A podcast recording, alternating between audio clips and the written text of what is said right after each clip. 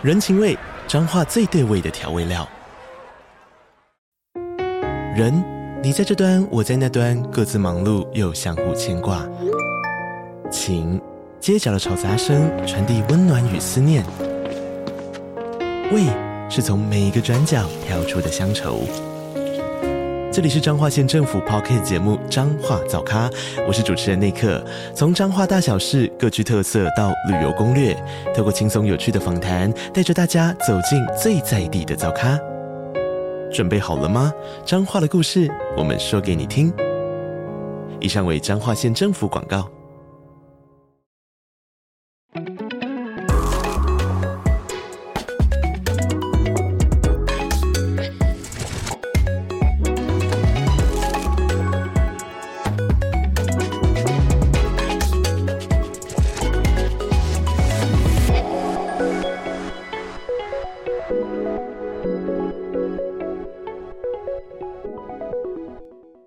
欢迎再次收听建筑家 Podcast，我是博翔。本周的节目呢，想要将一本书带来给我们听众的大家。那这本书呢，是我在农历年前的时候收到的。当我一看到这本书的书名的时候，其实就非常的吸我的眼球。这本书叫做《我在荷兰当都根说客：阿姆斯特丹以人为本的十年街区再生笔记》。当然，我相信很多听众看到这个名字的时候，就想说：“诶，难道这本书是跟阿姆斯特丹有关的吗？”没有错。其实呢，阿姆斯特丹必须老实说，算是我数一数二非常非常喜欢的城市。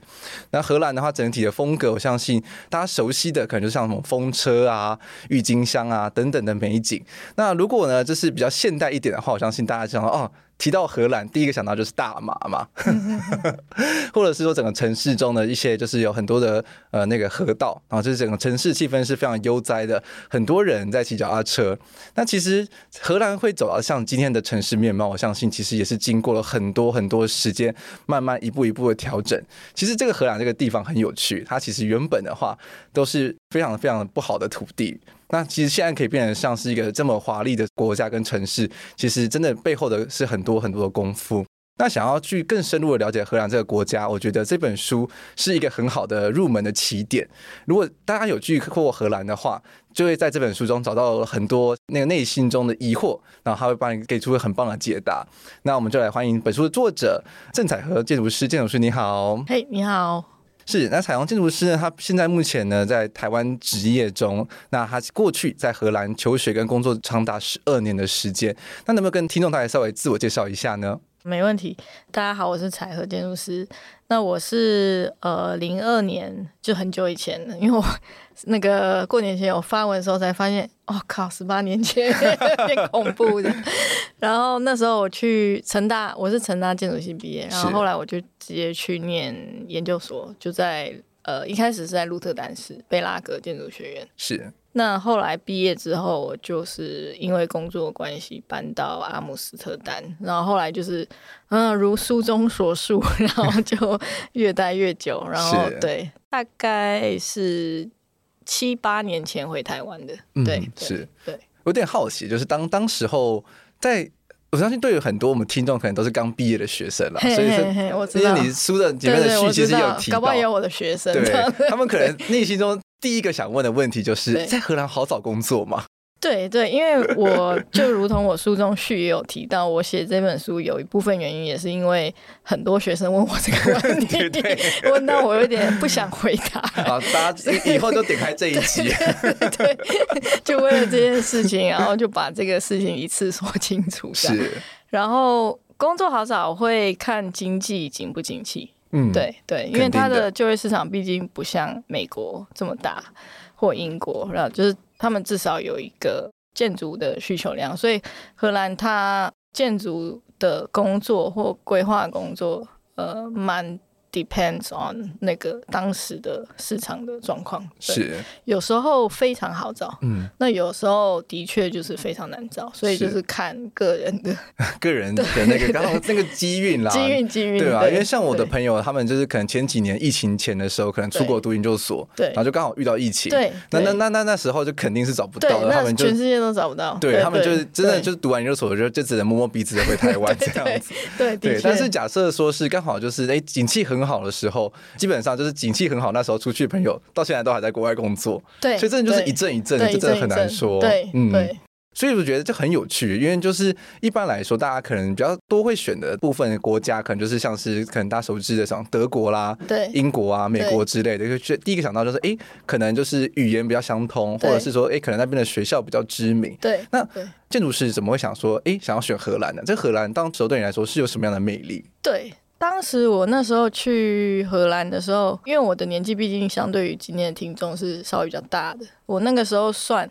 我去贝拉格，我们手指一算，我是台湾学生第二个，就是比我在之前还有一位学长，他现在在大园，是，然后严格来讲应该是第三个，因为还有一个是一个在南非长大的台湾人，哦，但但他不算是我们台湾本土过去，所以是我是第二个，然后后来，呃，我们今年暑假在。库哈斯盖的那一栋那个士林那个表演艺术中心那颗皮蛋豆腐，豆腐 对，我们那边有个聚会，然后就是贝拉格的校友，结果号召一下，哎、欸，居然有三四十个人，哇！对，后后续其实也蛮多人去的，对对，我们都很惊讶，因为我们一直觉得我们就是一个很小、很小、很小，然后名不见经传的另类小学校这样子，但是其实也不少人后续陆陆续续。有过去，嗯、是。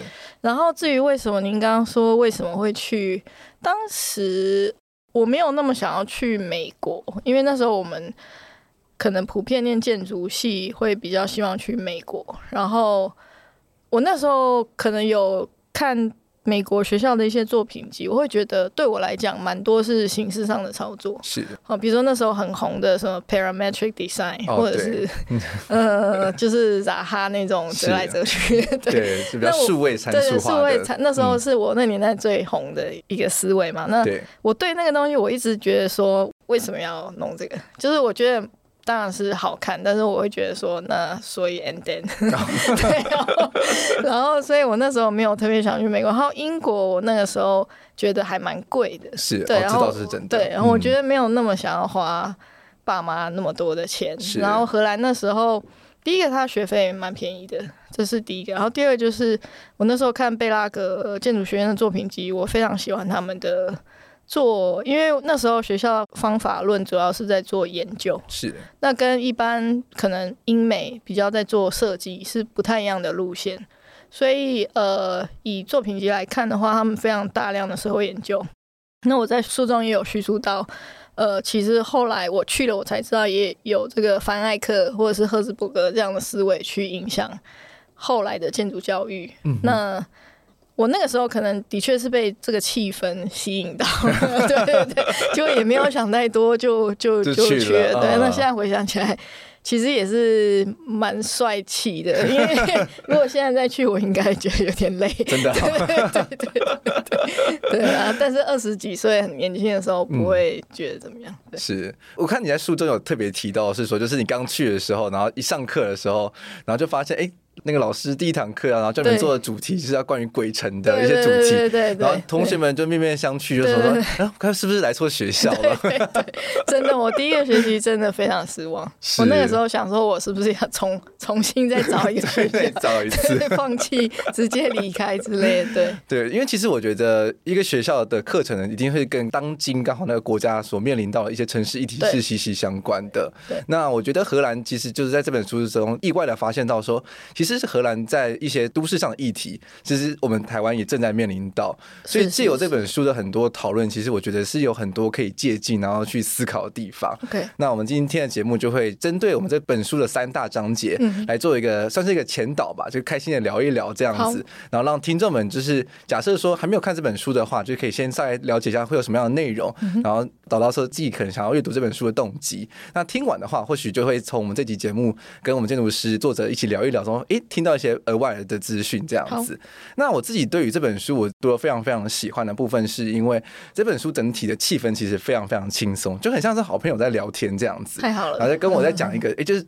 哎，感觉可以感觉得出来，就是建筑师真的很喜欢阿姆斯特丹，很喜欢这个城市，然后所以就是有很多。在里面学到的东西的，就我很想要跟大家说，所以整体的气氛就是很愉快的，就很像是他拉着你的手，然后说：“哎、欸，这边怎样？这边怎样？”拉着你的手这么夸张？对，就很像拉着你的手，就是穿梭在那个阿姆斯特丹的小巷里面，说：“哎、欸，这种建筑物怎么样？怎么样？那个船屋怎么样？怎么样？”哦，那我有这样子的感觉啦。OK，哇、那还蛮成功的，我自己都不知道你有这样的感觉。我读起来感觉是这样。OK，OK。然后，但是他提到了三个主题，我觉得也很关键，也真的是我们现在台湾在面临到的。第一个其实就是居住正义，那相信。有现在很多的像 NGO 啊，或者是一些社运团体，其实都在讨论这件事情。那也是我们建筑师，就是很多专案正在执行，其实都跟实习相关嘛。那第二个是红灯区，红灯区这个算是我自己在整本书里面的最 favorite 的部分，最最喜欢的部分，因为很少有机会可以讨论到红灯区这个主题。嗯嗯、那因为台湾虽然说也一直有上位的法规说，哎，我们可以合法设立性专区，嗯，但至今还没有任何一个城市。就是有执行下来嘛，所以所以我觉得在这本书里面，其实也可以看到说，一个已经把这种性专区合法化，然后已经存在很久的地方，那他们其实上也面临到了一些困难。困难，然后所以说像他们想要转变的一些讨论。对，那第三个是都市再生，嗯，那其实我觉得这是一个世界的都面临到的问题了，就是在某个年代，我们盖了很大量的房子，或是我们曾经有很大的造镇计划，盖完之后，但是诶，事实上后来。并没有往我们这种都市计划或建筑师方向走去之后，嗯，那这个城市，这个被荒废的城市，那下一步是什么？嗯、是是，对，所以我觉得这三个主题其实都非常非常值得一谈。OK，那第一个主题呢，它的第一章节叫做租客的人权。嗯、那我相信很多的我们听众，可能如果是学生租屋族群，读到这一章的话，内心中应该会义愤填膺。他说：“对嘛，这个就这样保障我们呐、啊，怎么可以让我们租房子没有受保障呢？” 那那就是请建筑师跟我们分享一下，就是哎、欸，你在荷兰的时候，这些租房子的经验，是有什么跟我们台湾非常非常不一样的地方？不一样的地方，对，的确就是以阿姆斯特丹来说哈，因为其他城市我毕竟没有到那么熟哈。先以阿姆斯特丹来讲的话，它的租屋市场是非常蓬勃的。那所谓的蓬勃，不只是说呃，就像台北当然也是很多租屋族，这是没有错的，但是整个体制其实非常的松散。好，比如说你跟房东签一个约，可能就是五九一看一下，然后房东 就去 Seven 买一个自私合约签一签嘛。那但那个遇到事情的时候，嗯、那个约有没有什么公诉力？哦，或或者是说，呃，今天房东要把他房子卖掉，或者是他要收回来自己住，他随时也是可以解约的。是，好，好像就是说租客是一个比较没有立场的一个族群哦。虽然就算你是一个很好的租客。你每个月一号定期汇款，哈，也是一样的。所以在这个部分，如果是以阿姆斯特丹来讲，我所谓的蓬勃是指它的体制非常健全哦。譬如说，它的合约，它可能就有呃七八种，针对不一样的形式的，比如说一年以下的、两年以上的、暂时的、呃永久的，哦，那几年可以涨租，哈，甚至是说。那他也有专业的 agent 是专门做租这一块。是，那你要 check out 的时候，agent 可能就会来 check，哎，你有没有在墙上钉钉子啊？哦，那如果你没有把它复原，这都是有法律保障的。是，他也会保障房东，就是说你要把它复原成你当时租的。那所以这整个市场所谓的蓬勃，就是说它有非常专业的一些中介，然后有合约的保障，有法律的保障，嗯、去让这件事 run 的。更被约束吧，大家都被约束，然后所以是一个公平的市场。嗯，所以呃，我觉得这个是跟台湾比较不一样的地方。那的确有一些朋友后来去了荷兰，就说因为这几年，像我书中也有叙述到说，呃，房子越来越贵，是、哦、因为疫情之前就是金融危机之后，市场有右倾的倾向。哦，但是的确在租屋市场这一块啊，是。呃，我跟那个新美也有在开玩笑，就是说，就是我们在红灯区有写到台湾的性工作者说一丈差九尺嘛，就 就是台湾性工作者对比荷兰的，是。那其实对租客来讲也是一样，相信台湾租客也会深表认同，因为我回到台湾之后，我也租了七年的房子，是。对，然后。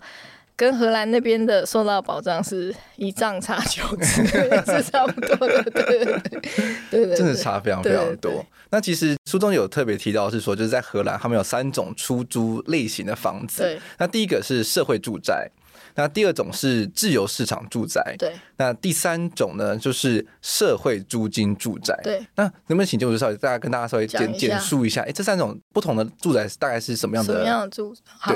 第二种自由市场，这个就是大家最熟悉，就是房东跟租客都是自由意志。所以今天房东如果说我要租你呃三万块，你同意，那就这个契约就成立。是。好，那如果房东说五万块，你同意，那这契约也成立。那这个就是一个资本社会很常在做的事。所以这是第一种。那第二种就是呃，我书中第一部一直在写，就是我前十年住的。这个是一个比较特别的系统，叫社会租金住宅。是。那呃，社会租金住宅，它的确在荷兰是蛮特别的一种，它不是所谓我们耳熟能详的社会住宅。社会住宅就是说，你一定可能在收入低于多少以下，好的族群，国家赋予你一个。呃，可以去租比较便宜房子或买比较便宜房子的权利，这是广义的社会住宅哈。那但是社会租金住宅是 social rent，它的意思就是说，你的房东可能也是一个，比如说主持人就是我的房东哈。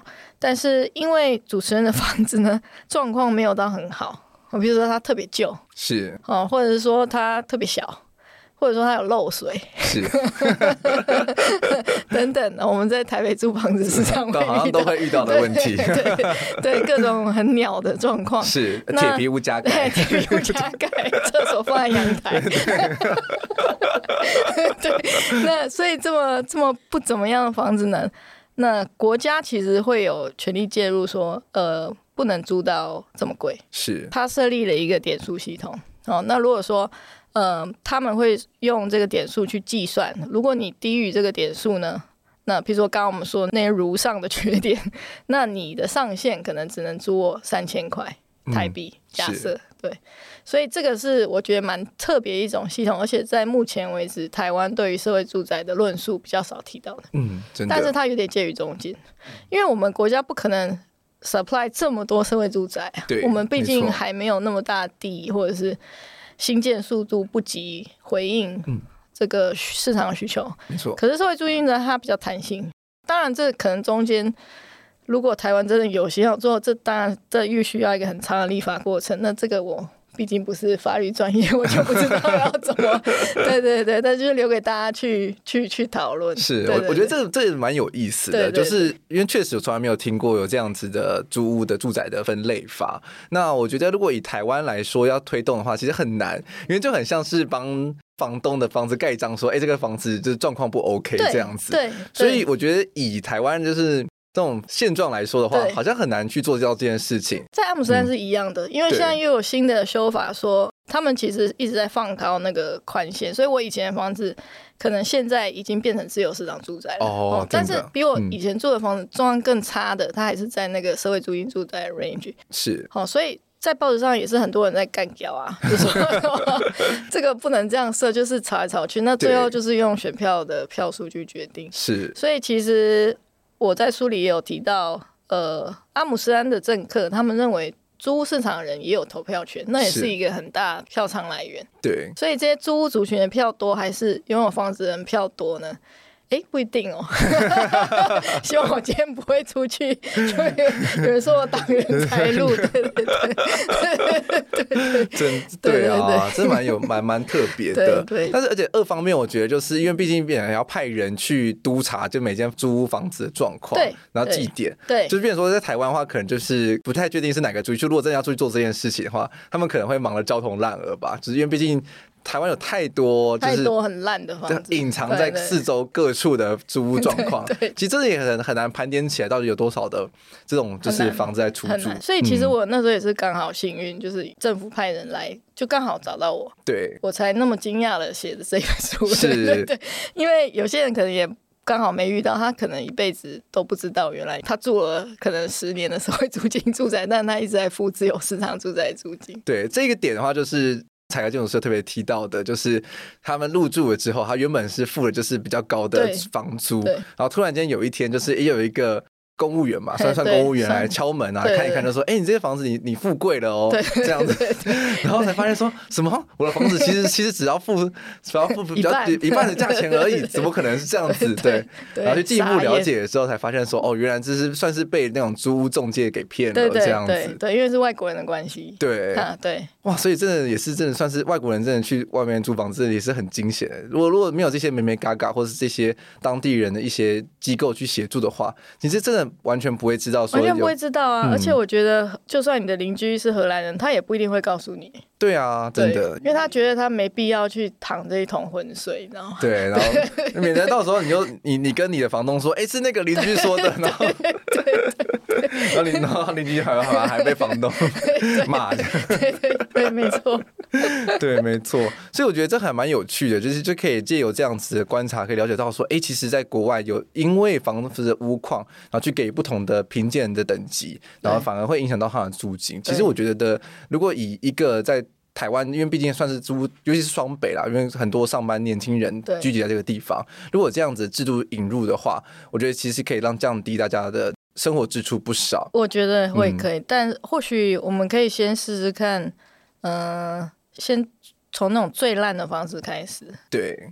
所以我觉得，其实当然一定会遇到很多反弹和声浪。我觉得这就是资本跟就是左派跟右派的两难。对，就当你想要往资本靠拢的时候，就是或或者是你本身自己有房产的时候，你肯定是希望说多收一点好，多收一点。对对。但是当你是一个就是真的是刚出社会的年轻人来说的话，当然会希望说政府可以多给一点保障，让我们多保障我们的不管是居住权益，或者是我们的就要付出的这租金也好。对对。那而且二方面来说，其实在书中有提到说，就是你在。一个租屋里面租满两年的话，你就拥有永久居住权。对，哇，这听到的话，傻眼，傻眼，傻眼。对，台湾从来没有听过这件事情。真真的，我那时候也是，我回想也是超傻眼的。对啊，而且他就有说，就是哎，假设。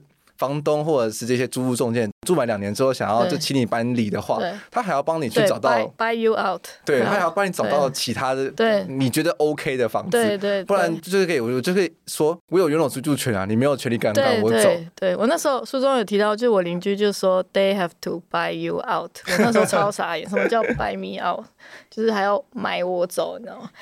然后我就，然后我就超傻眼，我就真的假？的，我还不太相信这样子。对啊，所以真的是不得不说，就是一个社会福利的国家，其实，在很多很多的层面上，其实对于租客来说都还蛮有保障的。是是。对，那二方面来说的话，其实就是社会住宅的话，其实也算是台湾近几年比较比较主力在推动的部分嘛。对对。那其实我相信很多的听众，如果刚到事务所里面去的话，可能都会有机会接触到这样子的类型。那我觉得其实就是有几个点是我觉得很想特别想要提出来讨论的部分。是是是。那像是社会住宅，不知道建筑师自己有没有做过类似的专案？呃，就是以前在荷兰的事务所做蛮多当地的社会住宅，嗯、对，因为好奇说，就是在你在做社会住宅的时候，就是可能会去注意到什么样的部分？部分，嗯嗯，我觉得跟一般的。台湾所谓住宅设计没有差异到很大，是。对，因为所谓的制度的面向，毕竟不是建筑师事务所在拟定，是，所以我们还是用基本的那个建筑技术规则，嗯，然后去拟定呃一户多大，然后通风采光各方面基本平面的配置，嗯，这方面倒是没有落差到很大，不过。值得注意的是，我觉得荷兰人对平效还是非常讲究的，嗯、因为就像他们传统建筑，他们非常省嘛，连阶梯都要做到五十度，对，很省，比台湾人还省的那种思维，在他们的社宅也是发挥的蛮淋漓尽致的，是。对，所以他们会追求那种最有效率平面。对对，那提到住宅，其实我觉得很有意思的一点是，就是呃，因为苏州有特别谈到这个部分，是指说就是在做一个住宅的规划或者是一个街区规划的时候，其实会特别思考说，哎，这个整个街区的可能是组成的比例是怎么样？那就不然是说，哎，可能有一些社会住宅比例，或者有些是。就是一般的自由的市场住宅的比例等等的，去让这整个街区的是一个比较混居的状态，嗯、而不会让它变成是就是哎、欸、这一区就可能像美国都可能会听到嘛，嗯、就哎、欸、哪一区就是白人区，白人区然后哪一区黑人区，或哪一区就是可能就贫民窟这样子，避免这样子的状况 发生。那在荷兰的话，其实在做都市规划的时候，其实就有尽量的积极去避免这个部分。对，的确，所以这个我觉得是一个很关键，就是在荷兰的城市规划里，因为它对于社会住宅有非常强大的掌控力，是，哦，他利用住宅法人这样的机构去推动，所以，呃，等于说社会住宅是他们做城市重建的一个手段，是，而不是只是给多一点房子。嗯，所以这个是我觉得在其他国家很少看到的。对，嗯、等于说它它的工具有非常多种。是，对对，因为像现在我们台湾就是盖社宅，就是真的就是完全就是只出租，赶快多弄一点单元出来。对，就是我就是只租而已。但是变成是说，哎、欸，那这样租起来之后，那是不是整个街区，那或者是那附近的可能就是哎？欸人口的性质都是相同，对，那会不会就反而是让这一区可能未来的时候，就是哎，反而会呈现出某一个可能我们现在现阶段可能意想不到的状况，对对，对。那我觉得其实就觉得，哎，如果有办法去让整个街廓的一些人口的组成是更加丰富的话，那或许会更有一个城市的感觉，城市的感觉，对对对，街区的感觉，对对对，而不会是说，哎，好像就变成说。社宅那边是社宅的，然后旁边住宅区住宅住宅区还是贡丸汤，对 那个牛肉面，对啊，没什么关联，没什么关联，对，所以这也是会让我额外去思考的部分啊，对，就是哎，我们这样一块一块地去做社宅，那对于这整个城市或对邻里的状况真的是好的嘛？对，这也是我内心中的一个小小的疑问，对对对。那接下来就想要谈到这个部分，叫做自由社会。那我就相信很多听众听到这个部分的话，应该会觉得很开心。为什么？就是因为这个部分，就是大家去荷兰的时候，算是一定会去的景点吧，oh. 就是红灯区。对，当然这个这个在章节不只是谈红灯区啊，那那只是我特别从把红灯区从这个章节中拿出来聊，是想要去吸引大家的目光，嗯、因为毕竟大家其实很少去聊红灯区这个部分。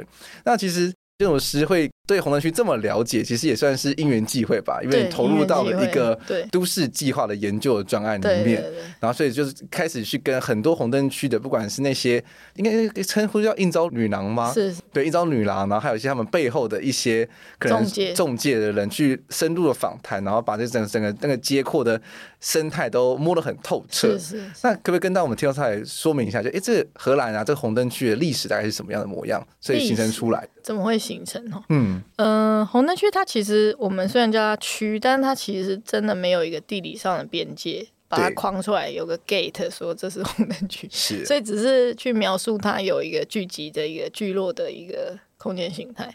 那它其实从十三世纪那时候有第一个阿姆斯特丹最老的教堂老教堂开始，周边就已经零零星星的出现。那那个时候是因为配合很多从外国回来的水手上岸。就到了中央火车站。那水手因为大家都知道，在海上可能待了很久，就是已经快受不了了。上岸就是要买新嘛，哈。对。所以就会有这个需求，所以就会有这个产业。那那个时候零零星星就开始，呃，在老教堂旁边就有一些红灯户，哈。那这个一直没有所谓非法合法的问题，因为在那个年代还没有那样子的框架。是。哦，但但他一直到呃二十世纪。在大概一九六零到八零那时候，就开始有些讨论所谓合法化的脉络了。因为你总不能到现代社会还是开一个橱窗不用缴税嘛，明明就赚那么多，而且它还有实体空间，它也不是一个摊贩，对，对不对？那所以那时候就开始讨论。那书中有比较详细的介绍，就是这整个合法化的脉络，它有很多争论。是。那总而言之，后来合法化之后。在一九八八年，性工作在荷兰合法哦。那到两千年哦，就是现在二十四年前哦，两千年其实离现在不算太久哦。那个时候就是承认场馆的这个空间的合法。那后来就是随着这个时间的推移，就是红灯户就越来越多。那他是这样子，比如说，如果主持人今天 想要经营一个场馆，是你必须跟市政府申请一个。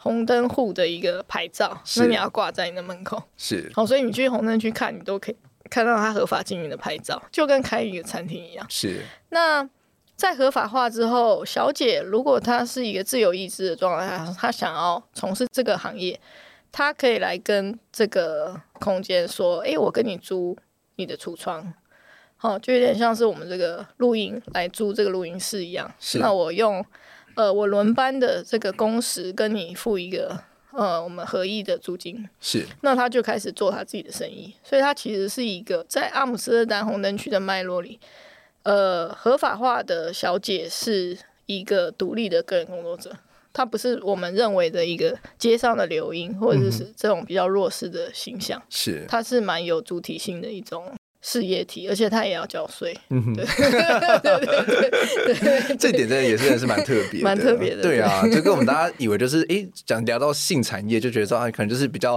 背后啊、隐晦啊、地下啊，就非常不一样。它其实就真的是摊在大家的面前。对。那大家如果有机会到荷兰去，然后红灯去逛逛的话，其实就很明显，它就是其实就在一个运河的旁边，然后就看到的房子就跟我们平常看到的房子稍微不太一样，它就是会有很多很大面的橱窗，就一个一个橱窗。然后假设说那天那个橱窗就是被租人，然后他在营业中的话，他就会把帘子拉开来，然后就会有小姐坐在里面搔首弄姿这样子，对，对，对。然后你也可以就是直接在路边，然后跟那个小姐就是 flirting 这样子，是是是，然后谈价钱，然后就哎刚好就哎就是哎这个价钱 OK 的话，他就把你带进去。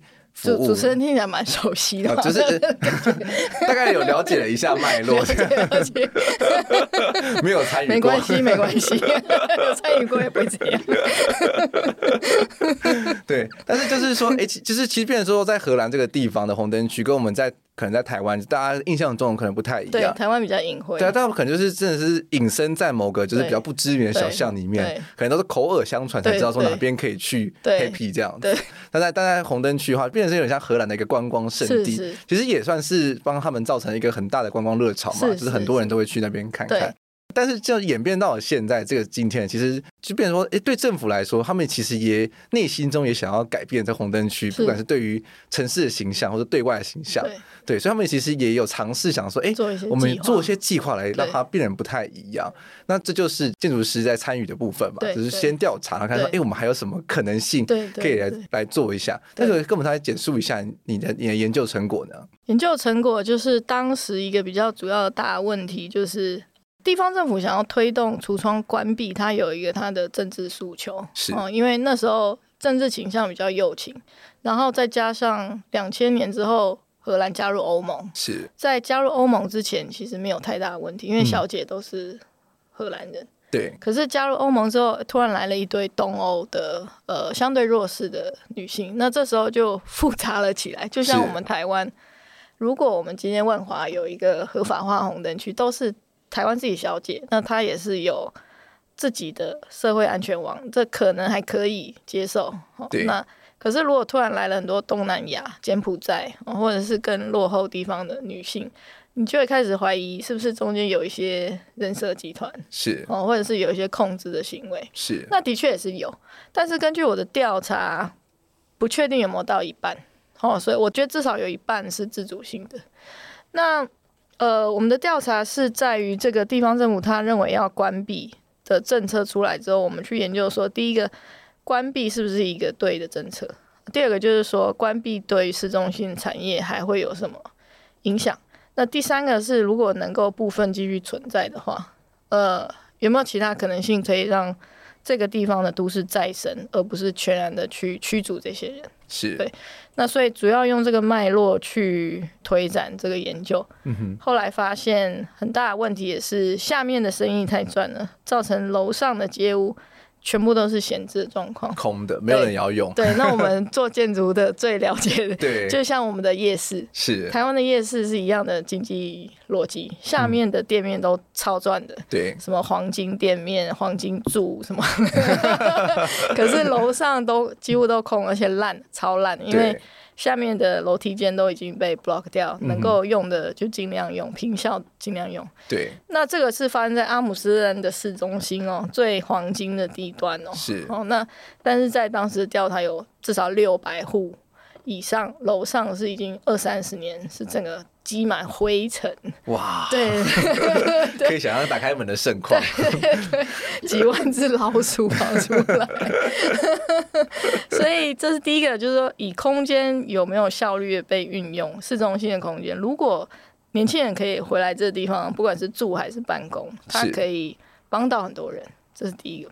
那第二个就是观光客的问题，在市中心，因为红灯区的产业不是只有性，它其实有很多附属的。便捷产业，譬如说酒吧，对，譬如说大麻店，哦，譬如说色情呃道具卖色情用品的店，嗯、呃，很粗俗的一些什么热狗摊，是，就是很很 low 的卖一些很 low 的东西，然后这些东西会让市中心的品质一直不断的下降。是，那后来也的确很多社区有提出，他们不是真的反对小姐，因为小姐很安静，她就在后面做她的生意，她没有干扰到任何人。但是干扰到是喝醉的人，是对，然后在街上闹事，在喧哗，然后在挑拨别人的人。是那这些观光客是让呃阿姆斯特丹市中心，因为它还是有一个居住的族群，他们是越来越受不了的。所以你要怎么去调和性产业、观光跟社区？那这个是后来发展的。我们有些方案是针对这三个部分去去提案，这样嗯，对，真的蛮有趣的，蛮有趣的，对啊，因为毕竟其实真的很难想象是说，哎。一个性专区的设立，那其实背后其实是一个，其实我觉得算是蛮复杂的，蛮复杂的，蛮复杂的。不管是对于整个城市机能来说，或者是对空间运用角度来说，或者是说，哎，单纯是以性产业的这方面来说，其实我觉得背后的组成其实就超乎我们想象，超乎你的想象。对，然后再加上就是借由这样子的挖掘之后，额外发现说，哎，其实那些空下的空间，假设可以运用的话，哎，是会是很有趣的事情。对。但是另外一方面，对于性产业人来说，就是，哎，如果楼上有住人的话。对我们来说也很困扰啊。你说性产业吗？对啊，为为什么你会这样觉得？呃，就变成说，好像感觉就很像是楼上有人在看着我们做、哦、做事情、啊，看不到吧？有楼板啊。假假设吧，隔音不好的话，就怕怕你叫太大声，可能那都要特别处理一下。就是就是你在楼上办公，然后楼下就会可能会有一些声音这样子。哦、假设嘛。对啊，或者如果变成说，哎，如果变成是租屋的话，对，那那会不会就是彼此之间会有一些干扰状况？就跟台湾夜市很像。对，就假设说，哎，一楼是店面，然后二楼是租屋的时候，像是像师大嘛，就是师大就变成说一楼是住商混合的那样子状况的时候，就会住户抗议啦。我们这边不想要夜市，我想要餐厅可以，但是我不要夜市，有油烟或什么之类的。的确，当时我们也有这样的，一开始有在猜，但是得到的访谈的回应都是。呃，会选择住在红灯区的人本来就已经接受这个条件，因为性产业是先到的。对，那住在那边的的确族群也不能说什么人都会喜欢，嗯、一定是特定的。那我们有遇过什么电影导演啊，音乐制作人，或者是相对年轻一点的族群，嗯、的确蛮喜欢那种龙蛇杂处的感觉。然后我甚至有听过。年轻的家庭，他们甚至把小孩就给下面的姐姐带。哦，真的假的？对，哎、欸，好酷哦。对，所以那姐姐就多让他赚一点外快，然后回来的时候，因为要经过橱窗嘛，就刚好把小孩带走，然后回到楼上。对对对，所以他们有发展出这种合作的模式。哎、欸，对对对，哇，真的是有点难以想象哎。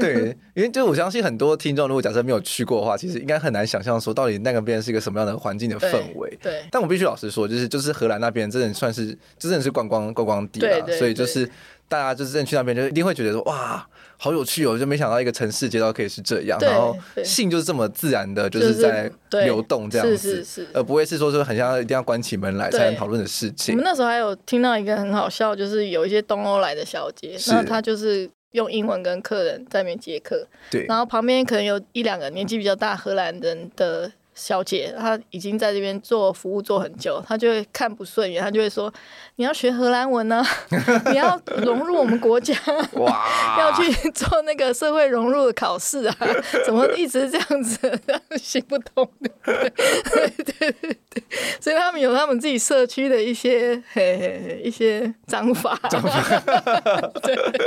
区都有区规，对对，到这边就是要融入我们，对啊，所以可想而知，就是因为毕竟一个城市自然而然形成的一个文化，对。如果我们就是政治的上位者想要很粗暴的去把它说，哦，我们这一区就是要改建，对，然后把它移平，然后变成是一个可能住宅区或者是其他的商业区的用途的话，这其实那个文化就突然间那块地就断裂了，对，而未必长成是一个完全不一样的面貌，对。我自己当然是有以我们这种建筑人来说，一定都会觉得很可惜，对对。那但当然，对于商业的角度来说的话，当然是哎，我们可以最大化的利用啊，然后也就是重新打造一个城市的门面的话，好像很好这样子。是是是。对，所以我觉得这是在每一个都市开发的议题之中，其实也都是比较两难、比较两难的部分，没有绝对的对跟错了。对，是没错。而且加上你先要把这些小姐赶出了这个，就是至少说我们都看得到的地方，那他们之后流入到一些比较。更差的更差的地方的话，一定是更差的。对啊，那这样子真的是好的吗？这样子是不是对于大家每个人都是平等的呢？对对，对，所以这个城市的组成其实背后也真的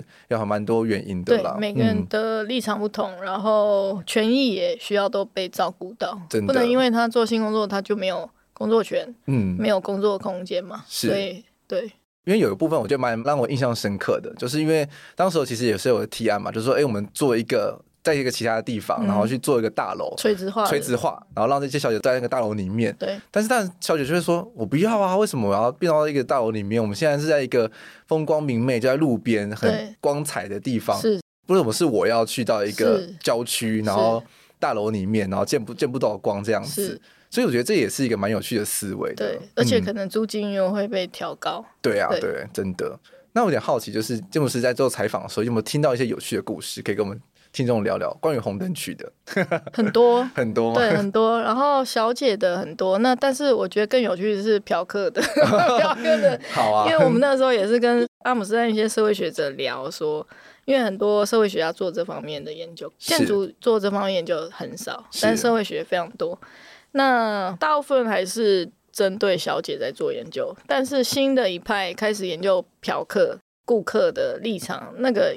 也是超劲爆的，对，就是你很少会从买信的人的心理来谈，嗯，对对对，大部分就是说，哦，你小姐弱势、缺钱，老公跑了什么，巴拉巴拉，对，所以要来做这个，可是没有人去模拟或者是去论述那个客人，就是嫖客为什么要来嫖妓，对，这个这个我觉得非常有趣。你有听到什么样有趣的？我记得有一次听到就是。嗯几个嫖客在访谈，然后有一个社会学家，他是专门上网，他会做隐形的身份去那个 chat room，OK，去了解嫖客的心态，然后他们就会去评比红灯区小姐谁好谁不好这种东西。嗯、那有一次有一个蛮有趣，就是几个就在论述谁好谁不好，但是他们不是说谁漂亮，谁胸部比较大，不是这种东西，他们是说谁比较。纯真，对，纯情，纯情，对对，有点难想象。对，有点难，他想要一个比较纯情的哦，不想要太商业化的。哦，原来是这样子啊，所以我也是大开眼界。哦哦，蛮蛮有意思的，蛮有意思的，蛮有意思的。就是既然都是去已经去买了，然后反而会希望对方是很纯情的，对对，不要太 commercial。哦，对。这个好，反正本来要说很地狱的话，打住。你说什么？没有，反正想说，那是不是就是可能是在异性恋上面的话，可能就会有一些这种处女情节。哦，你是说这方面好像不是哦？不是吗？对，不是，就是要有恋爱的感觉。哦，是要有恋爱感。哦，OK OK，因为我因为你的纯洁是指说就是要那种好像哦刚出来，然后是那种哦什么不是很菜鸟，不是很懂这样子。那可能是我们华人 华人华人的观念，顿顿时间发现了鸿沟。原来是这样，对啊。那如果我的听众们有机会可以去到荷兰的话，也欢迎大家把你们的一些可能关于红灯区的一些见闻跟我们分享。对对。如果你有去实际有消费过的话，也欢迎私信跟我聊聊。对啊，我我一定会收听。我非常非常的好奇，到底是什么样的模式啊？因为当然有听过。怎么样营运？但是实际上没有参与过，所以还是蛮好奇的。然后有小姐跟我说，其实至少我访谈到好像他们认为他们自主性很强，是绝对不会是我们一般人认为他们就是弱势。嗯哼，那他会觉得说，某一些客人他看起来他就知道一定要接，是因为钱太好赚了，是因为他已经喝到醉，醉已经茫了，所以他就进来。然后我就问他说。呃，哎，我身为一个建筑系老师，要聊到这么细，没关系，请说。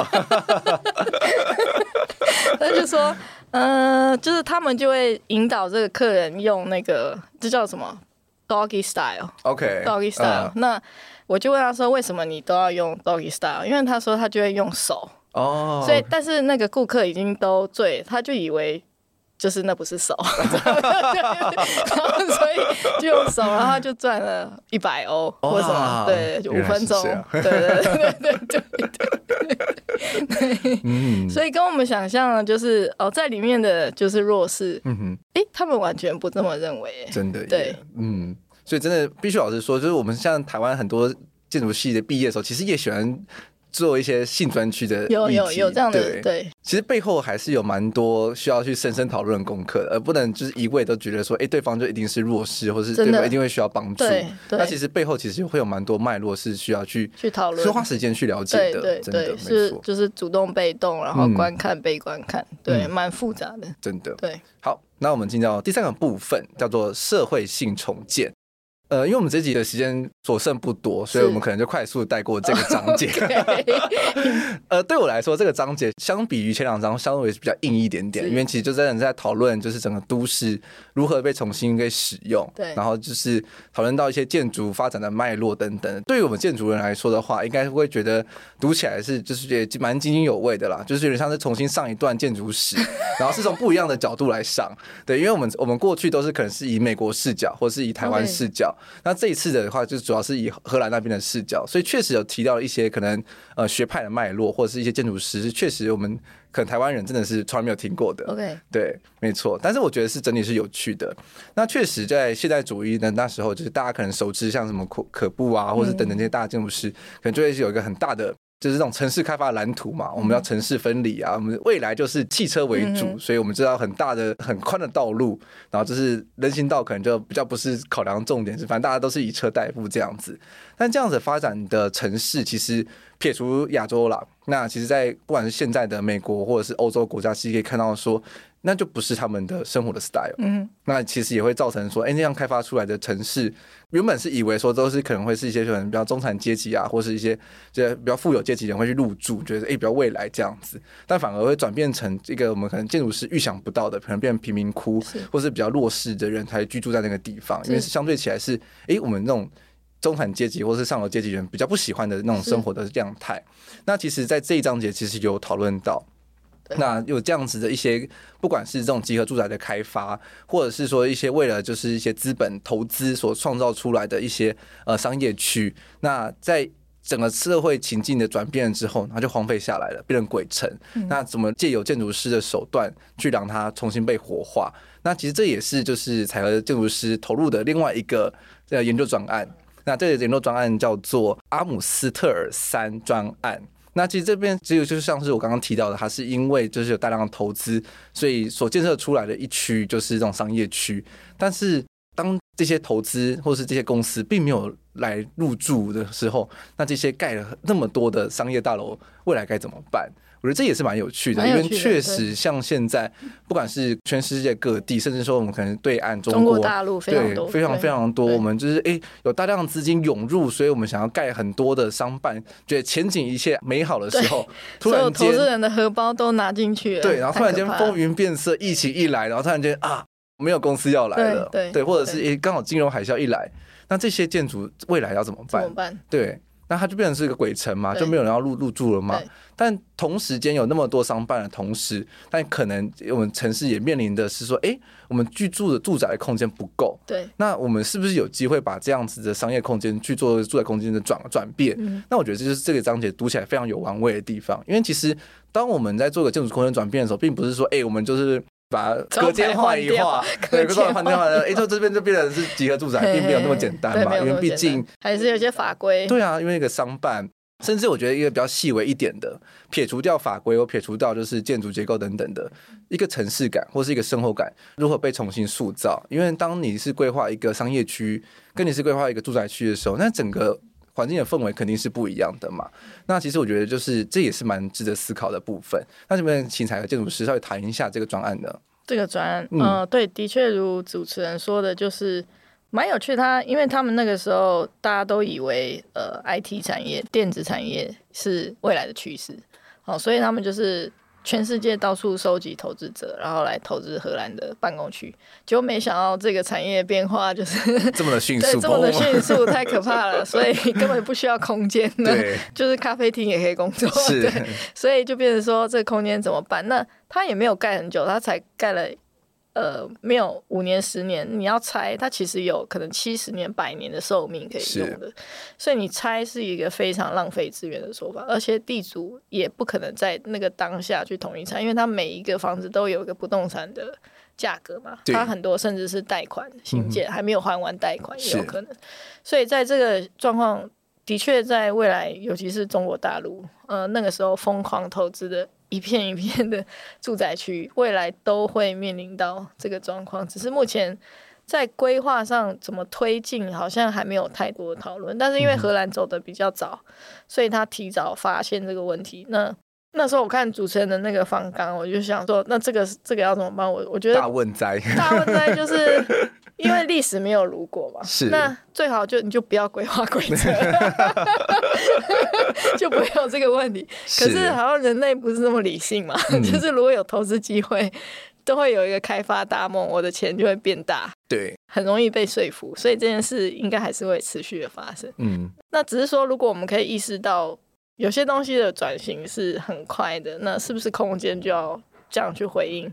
还是说我们在一开始设计房的时候就可以假设它，比如它可以住宅也可以办公？是，因为荷兰现在也有新一波的趋势，它干脆设计一个 box，它没有设定那是住宅还办公，它是 open，OK，、oh, 它就是一个水泥的架子，对，然后水电它有配好一些基本位置，到时候你还是可以方便你去改的。这也是一种思维，是。对对对，嗯，这也蛮有趣的，也蛮有趣的，对，就是反正就是我还是想投资，对，可是因为我不知道未来五年、十年盖完了之后，就是市场的趋势是是缺商办还是缺住宅，对，我就留一个框给你，然后让未来真的买那一层的人，或是买那一栋的人来决定这样，或者就干脆不要建设一个永久性的建筑，因为我们做建筑人都有这种。永恒的，对，我们都希望说，哎，可以抽换之类的，对对对，什么什么什么什么，然后，但是为什么不做一个暂时性的建筑就好？比如说。二十年就要汰换掉，是对，或者是一个纸做的建筑，像板帽那种，用纸拿来盖房子，嗯，十年就要换掉，是 Why not？为为什么要追求那个永久性？是对对，我觉得这也是思考上我们要去调整的。嗯，真的没有没有错。那我相信大家如果听众刚好是内心现在刚好在做毕设嘛，对不对？哎，毕设下学期，哎，可能来不及的题目已经设定好了，但或许在读这一章，就假设说你的主题刚好跟一个。旧建筑再利用，或者是一个就是城区再开发有相关的话，可以读读这一章节，应该会获得很多蛮新的启发的。对，就是诶、欸，对于一个商办空间，想要转变转型成一个住宅的话。